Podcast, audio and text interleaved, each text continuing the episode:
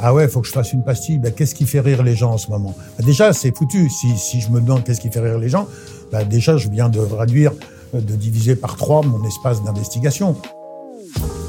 L'art de la satire et de l'humour est par essence lié à la liberté. La liberté de se moquer de soi, des autres et du monde en général. Mais que se passe-t-il lorsque le métier d'humoriste devient fructueux et que cet art devient un produit qu'on achète et qu'on adapte aux besoins d'un marché?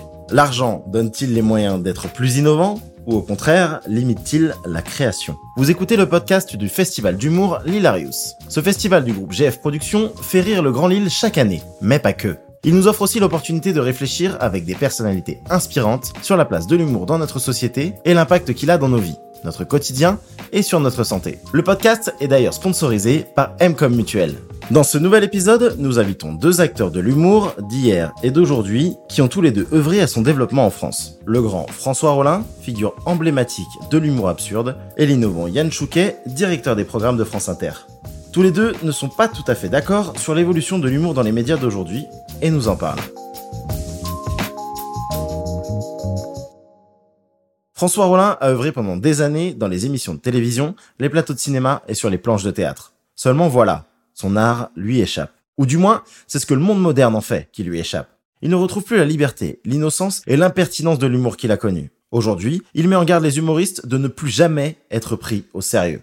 Si je dis que l'humour est un peu en danger, euh, il y, a, plusieurs raisons. Une que vous connaissez par cœur et que nous connaissons tous par cœur, qui est les dangers de censure, notamment venant des divers pouvoirs ou influences religieuses. Euh, c'est pas nouveau sous le soleil, hein, ça, a déjà existé. Les religions se succèdent et toutes les unes après les autres essayent de nous dicter ce que nous devons penser, dire et surtout ne pas dire et ne pas penser. Euh, bon, ce danger-là, je dirais, comme c'est une, c'est de l'histoire ancienne, il est relativement maîtrisé, puis ça passera, et puis on fait avec, et on sait que l'humour, il survit. En revanche, il y a un autre danger qui est beaucoup plus récent, et qui est celui de la marchandisation de l'humour. C'est-à-dire que sous la pression de la télévision et de la radio, mais surtout de la télévision, et sous la pression des puissances financières, euh, l'humour est devenu, en quelques dizaines d'années à peine, hein, est devenu un produit, comme euh, la chanson, qui était avant une, euh, juste un objet de partage, un objet culturel, et puis qui est devenu un produit à un moment donné. Bon, maintenant, on, on s'y est habitué, on a oublié. Et l'humour est en train de devenir ça aussi, c'est-à-dire, euh, c'est la marchandisation de l'humour, c'est-à-dire, j'ai un produit à vous vendre, c'est, en humour, vous avez quoi en catalogue? Ben, J'ai ça et ça, ça vous, ça vous coûte tant, ça vous rapportera tant, tout ça. Et c'est un produit. Donc, à la limite, vous vous souciez même peu du contenu, vous dites, oui, oui, bah, très bien, c'est de l'humour, c'est rigolo. Bon, bah vas-y, euh, même 4 kg 500, ça. Et ça, c'est très embêtant parce que ça fait que euh, l'humour, c'est contraire à la, fonction de l'humour. L'humour, c'est principalement quelque chose qui est en liberté, et donc il ne peut pas vivre et s'épanouir s'il est assigné à une logique de profit. Et dès qu'effectivement il est marchandisé, dès qu'il rentre dans une logique industrielle et commerciale, il est très logiquement assigné à une logique de profit, puisque un commerçant, il a pour but de faire du profit, sinon il, ne peut pas vivre. Donc, je ne dis pas que euh, l'humour ne peut pas être, ne doit pas être de temps en temps l'objet de différentes de différents commerces et transactions, y compris impliquant de, l'argent et du profit. Mais il ne faut pas qu'il soit captif de ça. Il faut qu'il garde sa fonction émancipatrice. Et pour ça, il faut qu'il reste dans une espèce de liberté. Et que donc, euh, la liberté, souvent, implique la gratuité. Comme euh, comme on le dit d'ailleurs dans d'autres domaines de la relation interpersonnelle ou de la relation sociale. C'est-à-dire, euh, si, euh, si maintenant, euh, si la tendresse devient un produit, bah alors comment vais-je vous prodiguer ou comment allez-vous me prodiguer ou me manifester de la tendresse? Non, non, ça ne veut plus rien dire. Il n'y a plus de liberté. C'est juste, quand tu arriveras là-bas, tu donneras 650 grammes de tendresse. Ben oui, mais alors c'est plus de la tendresse, ça c'est un faux semblant. Et c'est ce qui menace l'humour, c'est de devenir une espèce de faux semblant, une langue de bois, au sens où la langue de bois, c'est la langue qui change rien au réel. C'est-à-dire, c'est ce qu'on a obtenu, euh, je l'avais dit, puisque j'ai de la sympathie et de l'amitié pour elle, je l'avais dit euh, la première fois à propos de Dan Roumanoff, euh, ma consoeur qui faisait des interventions chez Michel Drucker, et un petit billet politique. Et je me suis rendu compte que ce biais politique ne cherchait même plus le sens. Il avait juste l'apparence de, de la drôlerie, euh, les signes, il envoyait les signes de la drôlerie. Il était euh, classé et présenté par Michel Drucker comme tiens, voilà le moment rigolo. Et au fond, ça ne, ça n'atteignait personne. Les politiques même s'en foutaient. On pouvait dire ce qu'on voulait puisque c'est le moment de rigolade.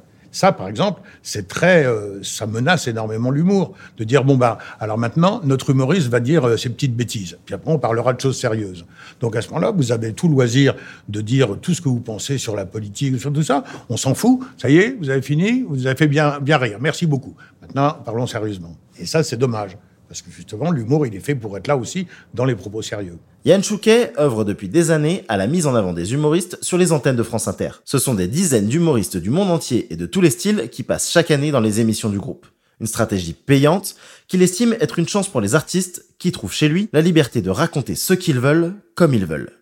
Non, moi je suis pas du tout d'accord avec ça. Euh, parce que et François Rollin était sur l'antenne de France Inter euh, et il est parti euh, pour des raisons euh, personnelles. Voilà.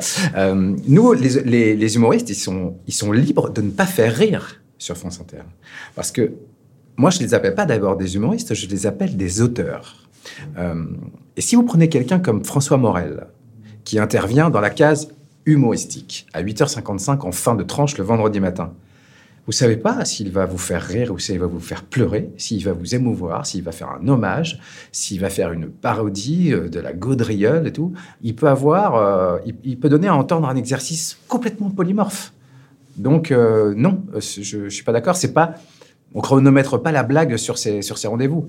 C'est des auteurs. Ça, ça, peut être de la poésie. Hein. François Rollin voit cependant cela d'un mauvais œil. Selon lui, les demandes de plus en plus précises et le désir de plaire il regrette une époque où on ne demandait pas de rire, mais de réfléchir à pourquoi on rit? Quand la chanson est devenue un produit, un produit commercial et industriel, elle s'est appauvrie parce qu'on ne pouvait plus faire de chansons ni de, ni de moins de 2 minutes 15, ni de plus de 2 minutes 43.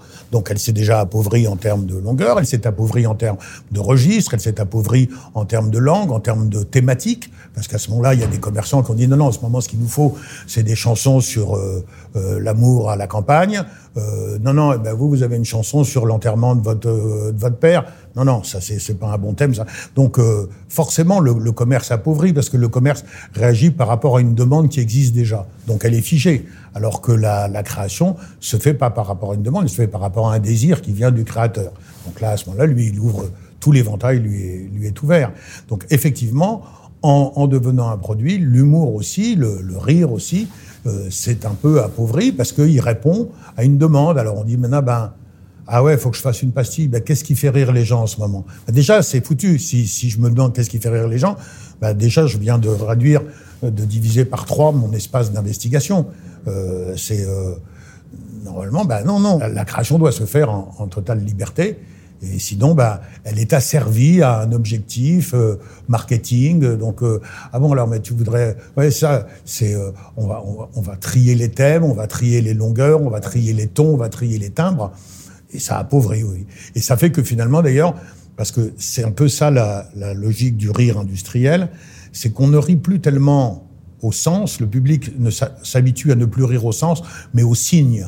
C'est-à-dire que euh, si je prends juste un petit air impertinent en disant, vous avez vu, euh, Sarkozy, ça y est, ils ont les, les signes que euh, c'est l'heure de rire, et ils vont rire dans une espèce de connivence comme ça sympathique, mais vous avez noté que je n'ai rien dit, absolument rien dit. J'ai juste dit le nom du bonhomme. Hein. Et j'ai pris un air sarcastique et l'air de dire que j'en... Euh, Guy Bedos, malheureusement, sur, le tard, faisait ça de temps en temps.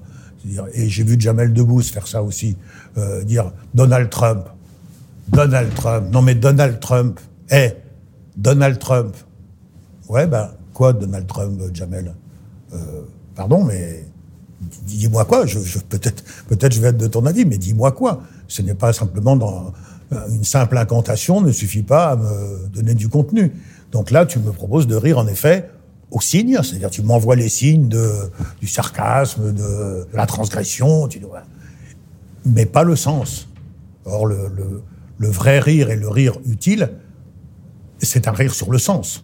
Alors, selon vous, l'humour s'est-il appauvri? Qui a su le plus vous convaincre? Vous venez d'écouter un podcast du festival Hilarious, sponsorisé par Mcom Mutuel. Si ce podcast vous a plu, vous pouvez vous abonner sur toutes les plateformes de streaming. Et pour plus de contenu similaire et exclusif, suivez le festival Lilarius sur les pages Instagram et Facebook, et sur la chaîne YouTube de Lilarius. On vous dit à très vite et surtout, n'oubliez pas de rigoler, c'est bon pour la santé.